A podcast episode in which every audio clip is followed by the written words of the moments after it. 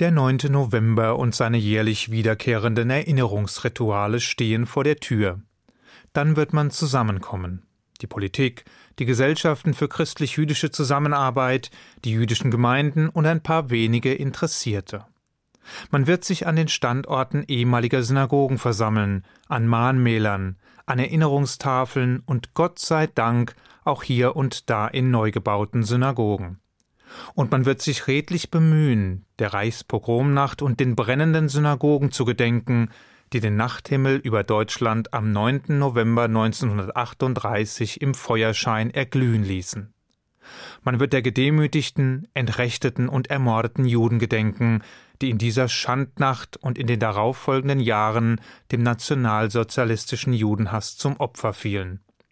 Und dann wird man nach mehr oder weniger guten Reden, welche die Gedenkveranstaltung begleitet haben, nach Hause gehen, während einem die altbekannten Zitate noch in den Ohren klingen. Etwa jenes, wonach die Erinnerung das Geheimnis der Erlösung sei. Und das war es dann erst einmal wieder. Meistens zumindest. Jedenfalls bis zum nächsten offiziellen Gedenktag. Doch ich will nicht unfair sein.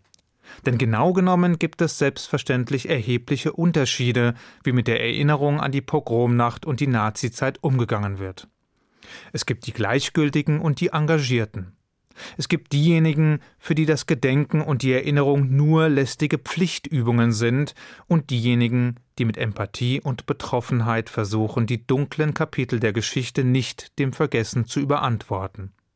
Es gibt diejenigen, welche die Vergangenheit als abgeschlossene historische Perioden begreifen, und diejenigen, die Parallelen im Hier und Jetzt ausmachen, die sich bemühen, Lehren aus der Geschichte zu ziehen und menschenfeindlichen Entwicklungen nach Kräften gegenzusteuern. Aber seien wir ehrlich, die große Mehrheit der Menschen ist des Themas überdrüssig. Die fragen sich, warum sie sich ein ums andere Mal mit Erinnerungen quälen sollen, die lästig, mühsam und ärgerlich sind. Die fragen sich, warum man sich immer noch und immer wieder mit diesem dunkelsten Kapitel deutscher Geschichte befassen solle, wo man doch mit der ganzen Nazisache selbst gar nichts zu tun gehabt habe. Und die deshalb das unbequeme Thema in Zeitungen überblättern und die Internetseite wechseln, sobald eine Überschrift entsprechende Inhalte vermuten lässt die deshalb ohne zu zögern umschalten, wenn die einschlägigen Bilder über den Fernsehschirm flimmern, und die lieber ihr gutes Gewissen pflegen, anstatt sich der belastenden Vergangenheit zu stellen. Und dann sind da noch die Juden. Diese bilden in Deutschland eine auffallende Minderheit. Wobei beides stimmt. Auffallend und Minderheit. Gering an Zahl waren sie schon immer. Nie jedoch so dezimiert wie seit der Nazizeit obwohl sie dank der Zuwanderung aus der ehemaligen Sowjetunion zuletzt wieder etwas Masse zugelegt haben. Und doch bleibt uns Juden eine Eigenart erhalten, selbst wenn wir im Meer der 80 Millionen nur noch in Spurenelementen vorhanden sind. Es ist unser ausgeprägtes Erinnerungsvermögen, unser kollektiver Erinnerungszwang, der mit einfachen Rezepturen nicht heilbar ist und der durch die weit verbreitete Neigung der Umwelt, lieber zu vergessen, lieber zu verdrängen und sich der Vergangenheit lieber zu entledigen, eher noch zusätzliche Nahrung erhält. Insofern scheint an dem physikalischen Prinzip, wonach Druck stets Gegendruck erzeugt, etwas Wahres dran zu sein, sogar im gesellschaftlichen Kontext. Je mehr Druck ausgeübt wird, die bleischwere Vergangenheit endlich zu vergessen, desto heftiger fällt bei uns Juden die Gegenreaktion aus. Nicht aus Trotz und nicht aus Prinzip, sondern als ungesteuerte Gefühlsreaktion, als Ausdruck eines ausgeprägten Gerechtigkeitsempfindens und in ehrendem Angedenken an Millionen ungenannte Opfer.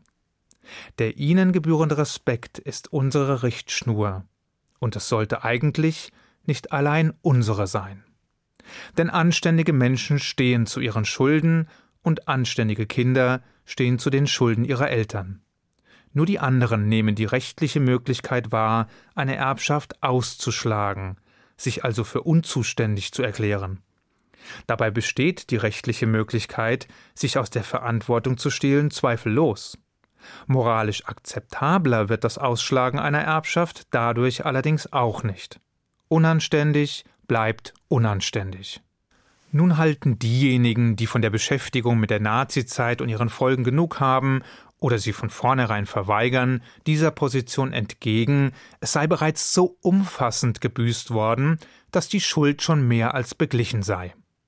Wobei der Hinweis erlaubt sei, dass, soweit ich mich erinnern kann, gegenüber den nachgeborenen Generationen niemals auch nur irgendjemand den Vorwurf von Schuld erhoben hat, weder individuell noch kollektiv auch wenn dies bei den Erinnerungsgegnern ein beliebter Topos ist, um sich klammheimlich aus der Affäre stehlen zu wollen.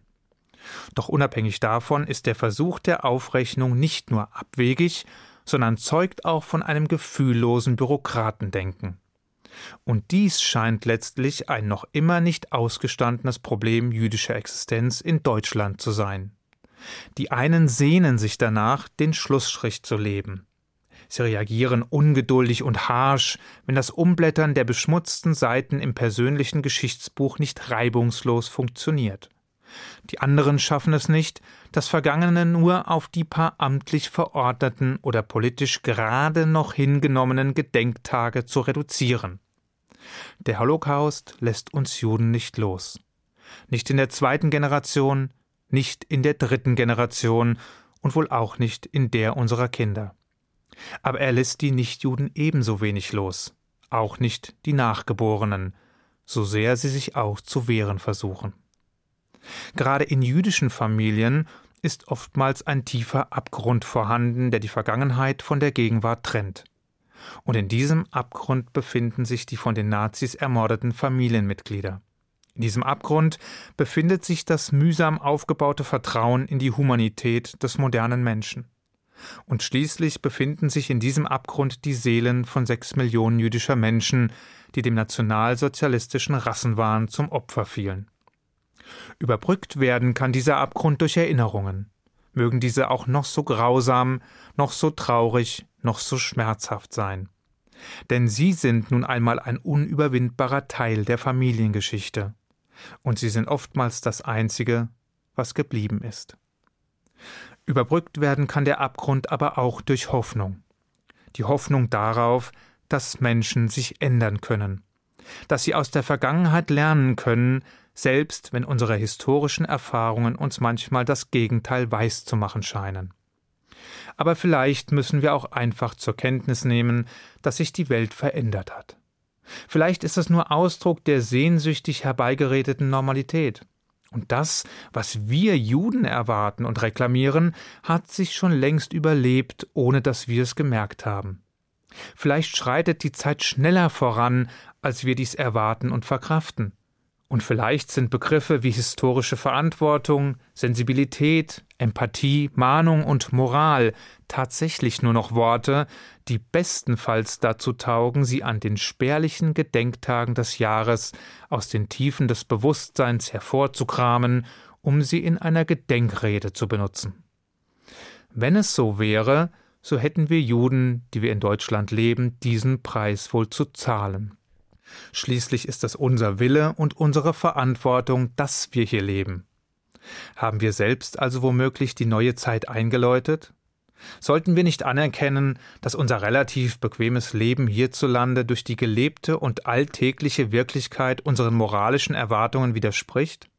Und müssten wir bei Anerkenntnis dieser Situation nicht die nötigen Konsequenzen ziehen, das heißt uns auch im Denken, Fühlen und Handeln auf diese neue Zeit einstellen? Ich denke nein. Natürlich haben wir in Deutschland lebenden Juden ein Problem. Wir leben zu nah an der Geschichte. Das kann wehtun. Aber das erlegt uns auch eine besondere Verpflichtung auf. Denn letztlich sind wir die Protagonisten der Erinnerung und nicht nur deren Objekt. Wir sind unabdingbarer Teil eines mühevollen Prozesses, in dem die schmerzliche Erinnerung an die Vergangenheit zu verantwortlichem Handeln für die Gegenwart und Zukunft gerinnt, in dem gesellschaftliche Fehlentwicklungen nicht ignoriert oder schlimmer noch befördert werden dürfen, sondern rechtzeitige Gegenmaßnahmen ergriffen werden müssen, in dem unsere demokratischen Prinzipien, unsere Humanität und unsere gemeinsame Zukunft nicht den politischen Marktschreiern, den Rückwärtsgewandten, den Rassisten und Antisemiten überlassen werden dürfen. Schluss ist deshalb noch lange nicht, ganz im Gegenteil. Denn wenn man sich so umsieht, wird man das Gefühl nicht los, dass die Geister der Vergangenheit gerade dabei sind, aus der Schattenwelt zurückzukehren. Und das gilt es mit vereinten Kräften zu verhindern. Ich wünsche Ihnen einen guten Schabbat. Shabbat Shalom.